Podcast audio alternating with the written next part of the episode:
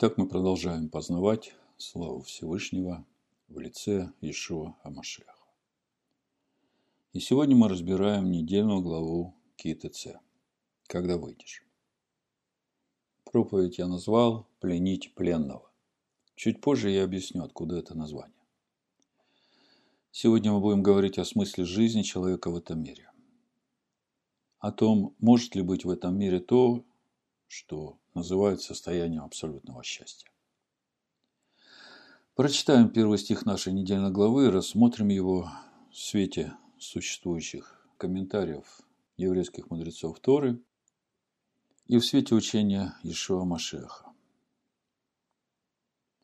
Книга Дворим, 21 глава, 10 стих. Это основа сегодняшнего нашего разговора. Так начинается наша недельная глава в русском переводе. Я буду читать в переводе Дэвида Исифона. Написано так. Когда выйдешь на войну против врагов твоих, и Адонай Всесильный твой предаст каждого в руку твою, и возьмешь у них пленных. Сразу прочитаю на иврите, потому что в этом тексте несколько грамматических нестыковок, и как дальше мы увидим, в этих грамматических, казалось бы, нестыковках сокрыт э, большой духовный смысл, который Тора нам хочет открыть. Поэтому прочитаем сразу и на иврите. Китаце ла милхама. Когда выйдешь к войне. Аль оявейха. На врагов твоих. Унетана Адонай Элагейха Баядеха и предаст каждого в руку твою. Вешавита шивье. Синодально написано «и возьмешь у них пленных», а дословно этот перевод звучал бы так «и пленишь пленного». Мы знаем, что Тора духовная, и мудрецы Торы также говорят о том, что Тора никогда не теряет своего прямого смысла, но в Торе есть более глубокие духовные уровни.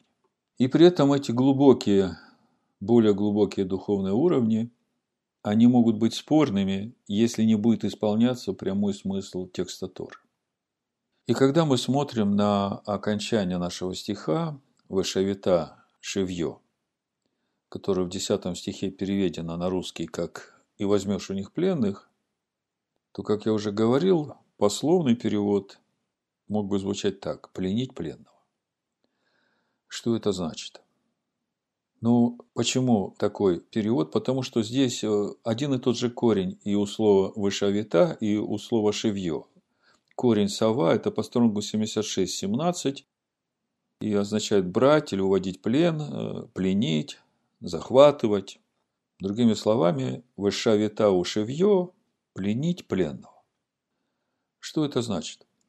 Пленить пленного. То есть Тора нам говорит о том, что есть пленные, у врагов нашей души. И человеку, вышедшему на войну против этих врагов, нужно не только победить врага, но и освободить того пленного, который был в плену у этих врагов. Не просто освободить, но пленить его под свою власть и свою волю. Вот такое простое понимание слова «вышевита шевье» – пленить пленного. Отсюда и название проповеди. Кто же этот пленный, который захватил наш враг и которого нам нужно пленить? То есть победить врага и пленить этого пленного, который сейчас в плену у этого врага. Еврейские мудрецы говорят, что речь идет о теле человека и о его животной душе, которая порабощена этим материальным миром. Мы все знаем о двойственной природе человеческой души – и именно эта двойственная природа отличает душу человека от души животного.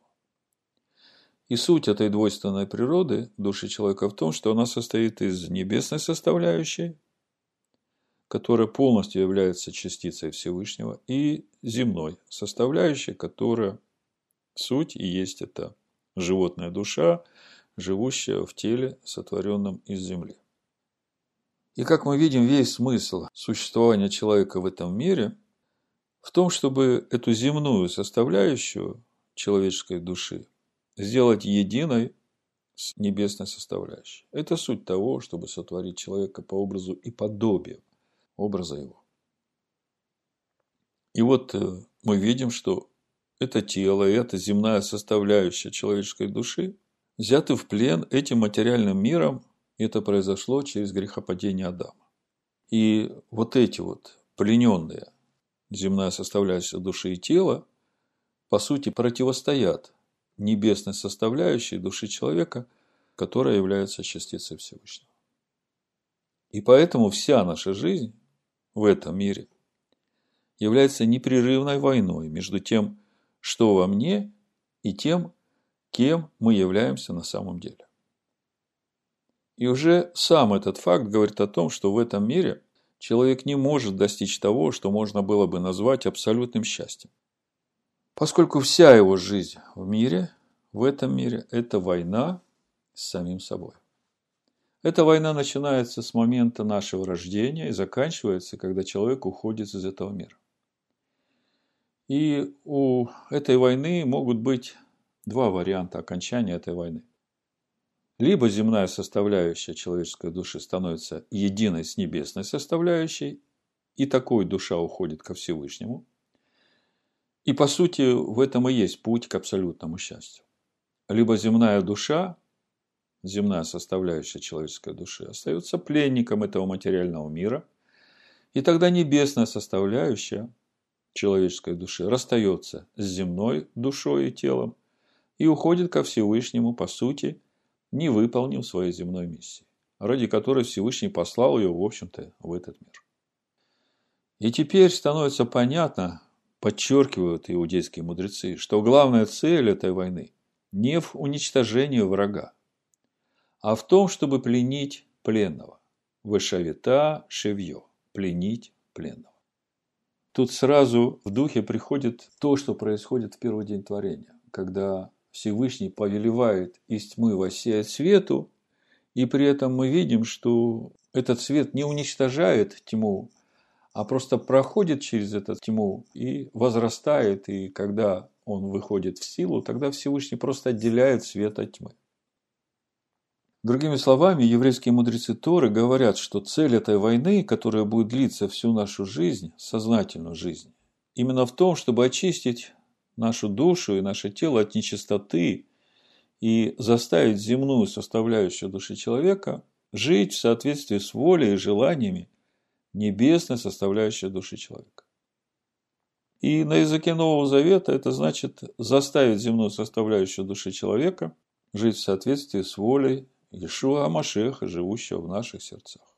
И суть этого процесса Иешуа характеризовал очень просто. Это Матвея, 10 глава, 39 стих, где написано «Сберегший душу свою потеряет ее, а потерявший душу свою ради меня сбережет ее».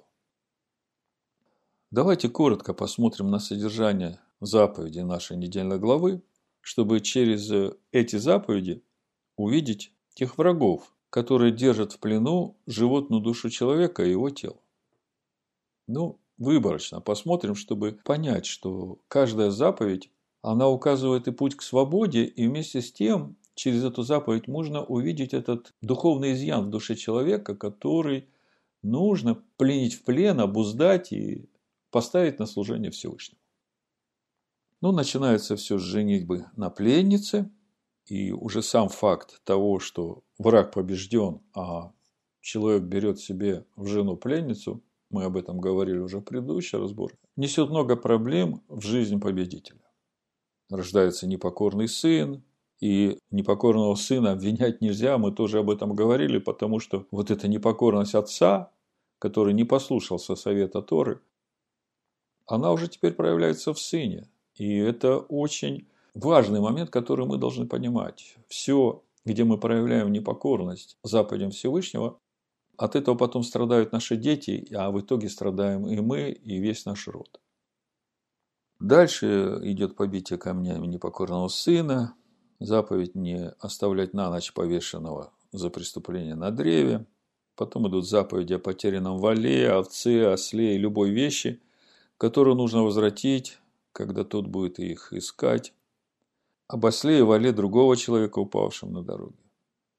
О том, что женщина не должна одевать мужскую одежду и мужчина женскую. О птичьем гнезде, об ограждении крыши своего дома. о том, чтобы не засевать виноградник двумя родами семян, о том, чтобы не пахать на вале а и осле, о том, чтобы не одевать одежду из шерсти и льна, заповедь о цицит. И, как я уже говорил, через эти заповеди можно видеть этих врагов, которые держат в плену животную душу человека и его тело. И сама эта заповедь, она как раз и есть вот этот путь освобождения души и пленения ее в плен, в послушание этим заповедям. Потом идут законы о браке.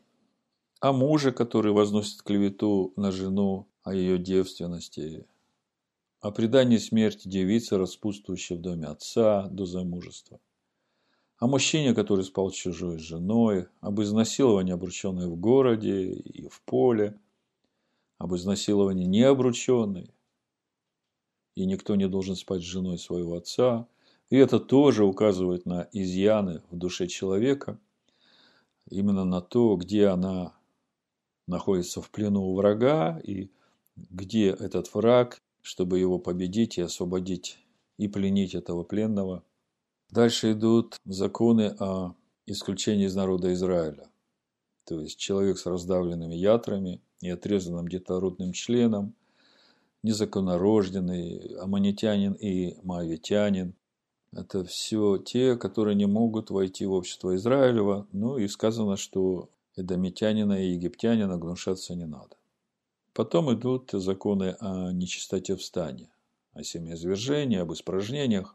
Дальше идут различные законы о беглом рабе, о храмовых блудниках и блудницах, о том, чтобы не вносить в храм платы блудницы, платы за пса, не требовать с брата процентов, не медлить исполнять обеты, не набирать корзину плодов в чужом винограднике, если там работаешь, но кушать можно.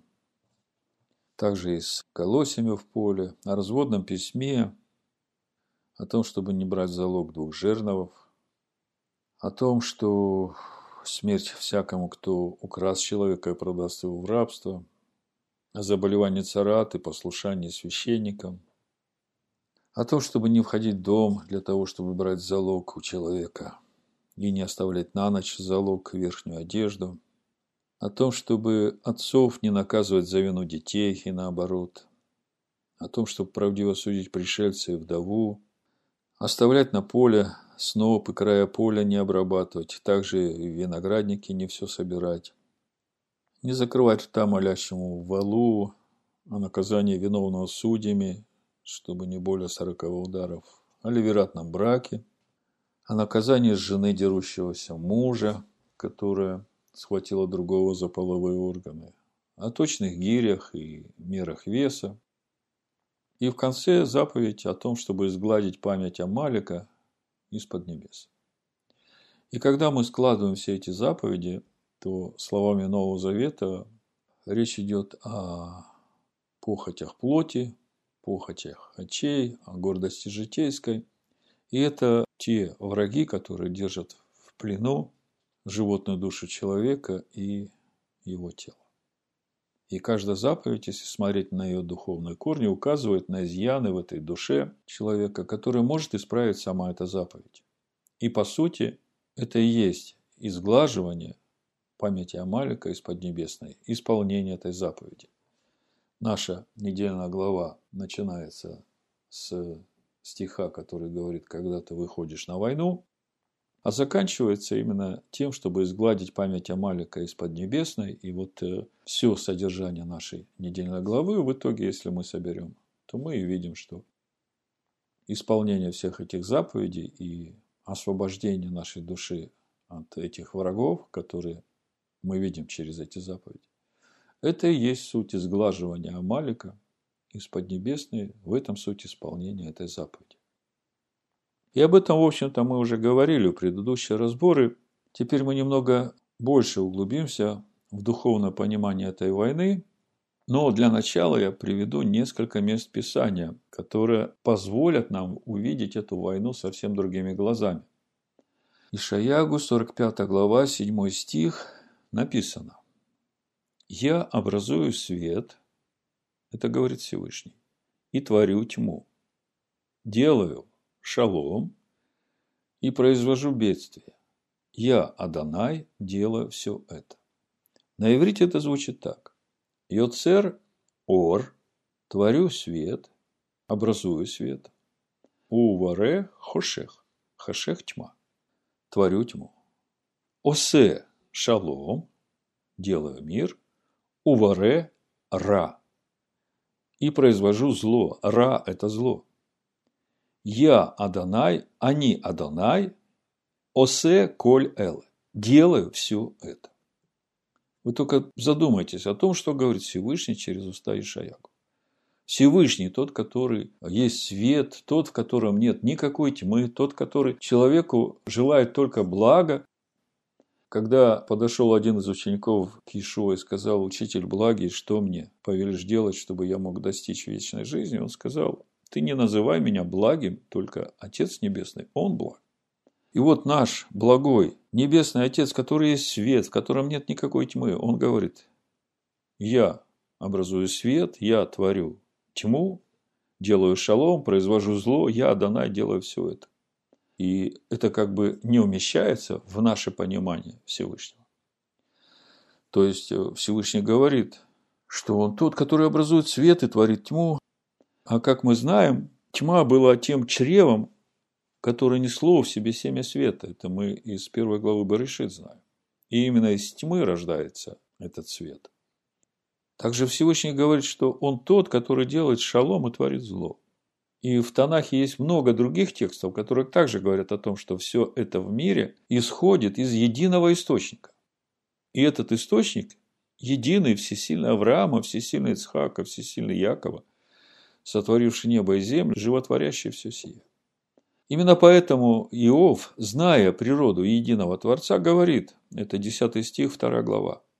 Но он сказал ей, ты говоришь, как одна из безумных. Неужели доброе мы будем принимать от всесильного? А злого, в тексте написано «ра», не будем принимать. То есть, э, Иов говорит, все исходит из единого источника. И если ты принимаешь доброе от источника, то неужели ты не будешь принимать злое, которое приходит из источника, зная, что этот источник – свет, любовь, благо, добро. Во всем этом не согрешил Иов устами своими. Действительно, такое понимание Всевышнего и всего, что из него исходит, оно заставляет на весь этот мир и на всю нашу жизнь посмотреть совсем другими глазами. Что же значит все это для нас, живущих в этом мире? Еврейские мудрецы Торы отвечают на этот вопрос так. Все исходит из единого источника.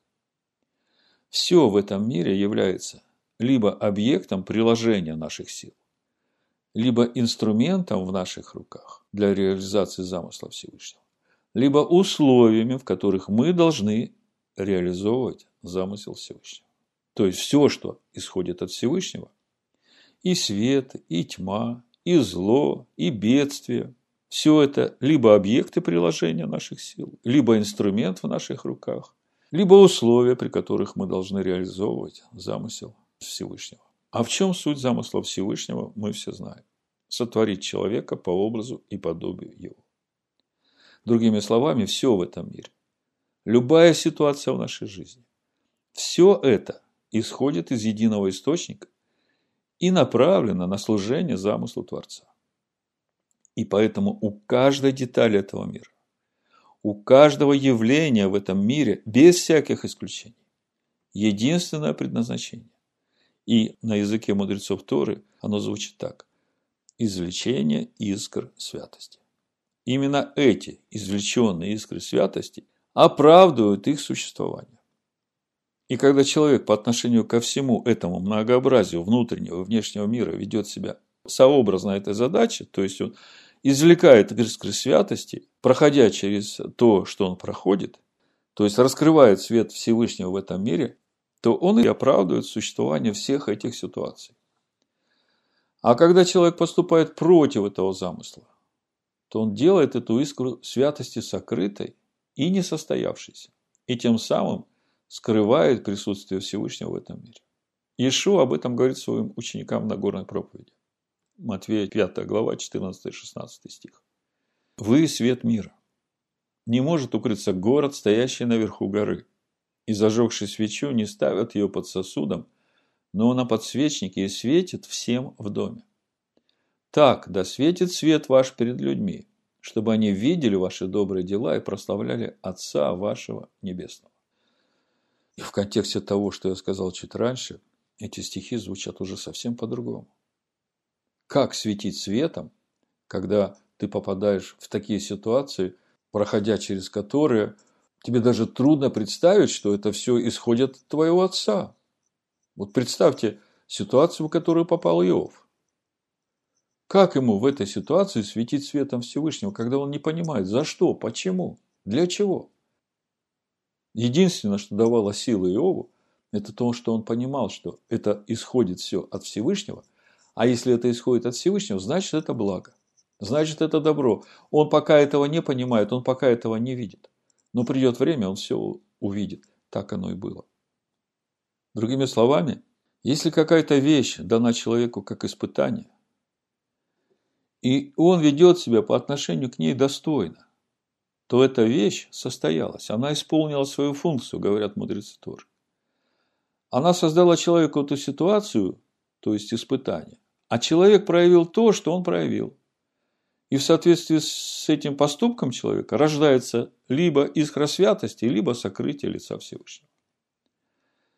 И таким образом человек, проходя через искушение, может родить искру святости, то есть явить свет Творца этому миру. То, что Ишуа говорит, вы свет миру. Светите перед людьми, чтобы они видели ваши добрые дела. Либо сокрытие Всевышнего. И тогда вот эта ситуация становится пленником сокрытия Всевышнего в этом мире. То есть вместо того, чтобы являть замысел Всевышнего, она скрывает замысел Всевышнего и не исполняет свое предназначение. И это, как мы говорили, постоянная война. И она продолжается всю человеческую жизнь. Но возможность этой войны проявляется тогда, когда у человека возникают силы для развлечения и для выбора. То есть, э, может быть так, что человек еще не различает и не имеет сил для того, чтобы выходить на эту войну. Ну, например, если взять младенца, только что родившегося. У него нет ни сил, ни возможности для ведения этой войны. Потому что он уже при своем рождении в этот мир является пленником своей животной души и своего тела. То есть, животное начало человека и его тело с момента рождения во младенчестве ведут себя, это видно на маленьких детях, как абсолютные совершенно эгоисты. Все, что их интересует, это покушать, поспать, справить естественные нужды, ну и требовать себе комфорта, чтобы на руках подержали, там, поиграли с ним. И ему при этом все равно, как чувствуют себя другие вокруг него, поскольку его это не интересует. Его интересует только собственное состояние комфорта. То есть мы сейчас говорим о младенцах, но некоторые, даже становясь взрослыми людьми, остаются точно такими же абсолютными эгоистами – которых все так же беспокоит только собственно комфортное существование. И это то, за что он готов бороться, чего он будет добиваться всеми теми силами, которые у него есть. Ситуация изменяется по мере развития интеллекта человека. И кардинально меняется момент рождения человека свыше. И тогда божественная душа начинает взаимодействовать с животной душой посредством разума человека, с участием совести и воли человека в направлении очищения души человека от эгоизма и высокомерия. И именно здесь начинают рождаться эти искры святости. И происходит раскрытие святости Всевышнего. И именно здесь начинается эта война. Поэтому все, что связано с божественным, все, что связано с раскрытием искр святости, требует от человека огромных духовных усилий в направлении обуздывания желаний его потребительской, эгоистичной животной души. Это тот путь души, на который стал наш отец Авраам. Завет о Машехе, помните? Хитхалех Лепанаев, Вейгех Тамим. Хитхалех. Иди к себе, наступая на себя внешнего. Лепанаев, к лицу моему. Вейгех, и становись Тамим, непорочным, целостным. Как Авраам пришел к этому пониманию? Мидраши говорят о том, что отец наш Авраам, глядя на красоту и совершенство этого мира, начал понимать, что у всего этого есть Творец, природа которого в том, что он сам поддерживает существование этого мира, давая каждому сотворенному и дыхание, и жизнь, и пропитание, и все, что нужно, и при этом ничего не требуя взамен. И тогда Авраам, зная, что у Всевышнего есть замысел сотворить человека по своему образу и подобию, начал понимать, что человек, живущий только для того, чтобы только брать для себя и жить для себя, не имеет будущего в своей жизни. Ведь самое важное для человека стать подобным Творцу, то есть стать тем, кто дает. И здесь речь идет не просто о подаянии бедным и нуждающимся. Здесь речь идет о том, что человек становится способным поддерживать жизнь в тех, кто вокруг него, посвящая себя на служение каждому в том, в чем он нуждается. А для этого нужно умереть для себя, для своего эгоизма. Другими словами, с момента рождения свыше божественная душа, небесная составляющая души человека. Она выходит на войну, а поле деятельности ее – это животная душа и тело человека и окружающий нас материальный мир. Это как раз и есть та территория, где может реализовать себя небесная составляющая души человека. По сути, Машиах, живущий в нас. И когда человек начинает понимать, что это затяжной конфликт на всю жизнь в этом мире, то уже сам выход на эту войну, вот этого высокого, альтруистичного, бескорыстного, божественного в человеке с его низменным, животным, эгоистичным, и весь этот мир – это тоже часть этого поля боевых действий, то уже само решение внутри себя выходить против этого на войну, уже его достаточно, чтобы получить положительный результат. Именно об этом говорит нам первый стих нашей недельной главы как мы читали в начале. Дворим 21.10. Когда выйдешь на войну против врагов твоих, и Адонай Всесильный твой предаст их в руки твои, и возьмешь их в плен. Другими словами, текст говорит о том, что уже сам выход человека на войну против своих врагов приведет человека к тому, что Адонай Всесильный его предаст этих врагов в руки человека. Вот здесь будет уместно вспомнить историю с царем Давидом, который не вышел на войну в то время, когда все цари выходят на войну. Второе царство, 11 глава, с 1 по 3 стих написано. Через год, в то время, когда выходят цари в походы, Давид послал Иава и слуг своих с ним и всех израильтян, и они поразили аманитян, осадили Раву. Давид же оставался в Иерусалиме. Однажды под вечер Давид, встав с постели, прогуливался на кровле царского дома и увидел с кровли купающуюся женщину. А та женщина была очень красива. И послал Давид разведать, кто эта женщина, и сказали ему, это Бершева, дочь Алиама, жена Ури Хитиянина.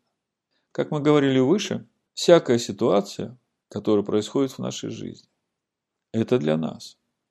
Это для того, чтобы мы могли сражаться с врагами нашей души и явить искры святости. Другими словами, вот эта ситуация, которая произошла с Давидом, она для него. Это было его испытание, это было для него искушение, и это было для того, чтобы он мог явить искры святости. Но Давид не вышел на войну в тот год. Кончилось это очень печально для Давида и для всего его дома, для его потомков. Война пришла в его дом, и начали страдать его дети. Мы как-то уже говорили об этом. Если ты не выходишь на войну, сражаться с врагами души своей, то эта война приходит к тебе. Во второе царство, 12 главе, 7 стиха мы читаем. «И сказал Нафан Давиду, ты тот человек, так говорит Адонай Всесильный Израилев. Я помазал тебя в царя над Израилем, я избавил тебя от руки Саула, и дал тебе дом господина твоего, и жен господина твоего на лону твою. И дал тебе дом Израилев и Иудин, и если этого для тебя мало, прибавил бы тебе еще больше – Зачем же ты пренебрег слово Аданая, сделав зло пред очами его? Урию хитиянина ты поразил мечом, жену его взял себе в жену, а его ты убил мечом аманитян. Итак, не отступит меч от дома твоего вовеки, за то, что ты пренебрег меня и взял жену Урии хитиянина, чтобы она была тебе женою. Так говорит Адонай, вот я воздвигну на тебя зло из дома твоего, и возьму жен твоих пред глазами твоими, и отдам ближнему твоему. И будет он спать с женами твоими пред этим солнцем. Ты сделал это тайно, а я сделаю это перед всем Израилем и перед всем солнцем. Другими словами, если мы не выходим на войну, то это является трагедией не только для нас, мы теряем смысл существования жизни в этом мире, но это является трагедией для наших детей и для нашего рода, потому что меч Всевышнего приходит в наш дом. А если мы выходим на войну, то наш стих, 10 стих 21 главы Дворим, говорит, что уже сам выход на войну является гарантией победы. И по сути это является главной миссией человека в этом мире. Выходить на войну против своего эгоизма, против своих плотских похотей, против своей гордости и против своего высокомерия. При этом отсутствие понимания этой миссии, отсутствие понимания того, что нужно выходить на войну, лишает человека возможности победить в этой войне. Мудрецы Торы говорят так. В тот момент, когда человек видит в себе воина и себя ассоциирует с божественной душой, а не с животной душой и не с телом, в этот момент он уже стал победителем. Сам факт выхода на эту войну является залогом его победы. Более того, Тора говорит, что человеку обещано, что он пленит пленного. В итоге то, что противостояло человеку, то, что не давало человеку состояться, то, что казалось помехами, на самом деле – это поле приложения. Это то, через что человек может реализовать себя. Посмотрите сейчас вот на всю ситуацию своей жизни, на то, через что вы сейчас проходите. И начните смотреть на это как на возможность реализовать себя, как на возможность явить эти искры святости – начать светить светом Всевышнего в этом мире и прославить своего Всевышнего. И тогда получится, что пленник, тот пленник, который был пленником вашего врага, будет помощником человеку. Он тот, кто дает человеку возможность состояться. А мы говорим, что наш пленник, которого мы пленили, это и есть та животная душа и тело человека, которые были в плену у врага. В притчах написано, где нет валов, там ясли пустые, а много прибыли от силы валов. Когда человек сам пашет, конечно, это святое дело. Но когда человеку удается впрячь вала в упряжку, то, соответственно, возможности человека умножаются. И это то, что говорит нам Тора об этой бесконечной войне. Тора показывает нам это через грамматические сбои в тексте, которые указывают, как я говорил в начале, на дополнительный сокрытый смысл. Вначале сказано в тексте 10 стиха «Выйдешь на войну против врагов твоих» 21 главы Дворим. А потом сказано в единственном числе «отдаст тебе». Когда выйдешь на войну против врагов твоих, и Адонай Всесильный твой предаст каждого в руку твою. Вот здесь единственное число. В переводе Исифона это видно, поэтому я здесь э, цитирую перевод Дэвида Исифона. В синодально вообще этого не видно. Как мы уже говорили в начале, все заповеди нашей главы указывают на изъяны в душе человека, которые может исправить сама эта заповедь. А в итоге, выйдя на войну против этих врагов, пленишь пленного, то есть освободишь свою душу от этих изъянов, подчинив ее этой заповеди. Но при этом Тора говорит, что война против этих врагов подразумевает постепенность. Вначале сказано, выйдешь на войну против врагов твоих, а потом сказано в единственном числе отдаст тебе. То есть решение выходить на войну, оно, в общем-то, одномоментное. Но реализация, она поэтапна. Выйти на врагов можно во множественном числе, а вот брать в плен можно только в единственном, шаг за шагом. Не все сразу, а как написано в книге Дворим 7 главе с 22-23 стих. «И будет Адонай всесильный твой изгонять перед тобой народы сии мало, помалу. Не можешь ты их истребить скоро, чтобы не умножились против тебя полевые звери. Но предаст их тебе Адонай всесильный твой и приведет их в великое смятение, так что они погибнут. Другими словами, если все сразу, то это будет как взрыв. То есть, если эта война будет распространяться мгновенно на все стороны и сразу, это будет как взрыв. А взрыв – это катастрофа, это неуправляемый процесс. А вот когда ты целенаправленно, планомерно, год за годом выходишь из той стесноты, которая порабощает твою душу, через эти свои полшекеля, которые ты кладешь в основание храма. И вот сейчас приближается праздник Рошашана, когда ты будешь приносить плоды этого нового урожая, то, что ты приобрел на этом пути. И так год за годом, возрастая, ты совершаешь этот путь завета о Машехе. Хитхалех лепанай ваегетамим. Мало-помалу, шаг за шагом. И мудрецы Торы обращают наше внимание еще на одну грамматическую деталь в нашем стихе, в 10 стихе 21 главы, которая в переводе на русский язык вообще не видна. В русском переводе написано, Дворим 21.10, когда выйдешь на войну против врагов твоих, в Торе написано так. Китеце ла милхама аль аевейха. Ну, слово аевейха от э, слова айв – враг, неприятель, противник. А вот слово аль – это не против врагов твоих, а над, сверху врагов твоих. Другими словами, Тора использует предлог аль сверху, а не против. И через это она нам говорит, что изначально мы должны чувствовать свое превосходство над врагом. То есть то, что мы изначально над своими врагами. Мы выше. Почему, спросите вы? Ответ прост. Если мы связаны со Всевышним, если мы ассоциируем себя с небесной, с божественной душой в себе, то мы выше, чем то, что под Всевышним. В мире иногда можно слышать, что нужно обойти препятствие или уклониться от него. А Тора нам говорит, что изначально мы сверху, потому что мы над врагами нашими. Аль Аевейха. Если у человека есть комплекс неполноценности по отношению к тому, против чего он выходит воевать, если этот враг изначально в твоих глазах равен тебе или кажется, что он сильнее тебя, это безнадежная война.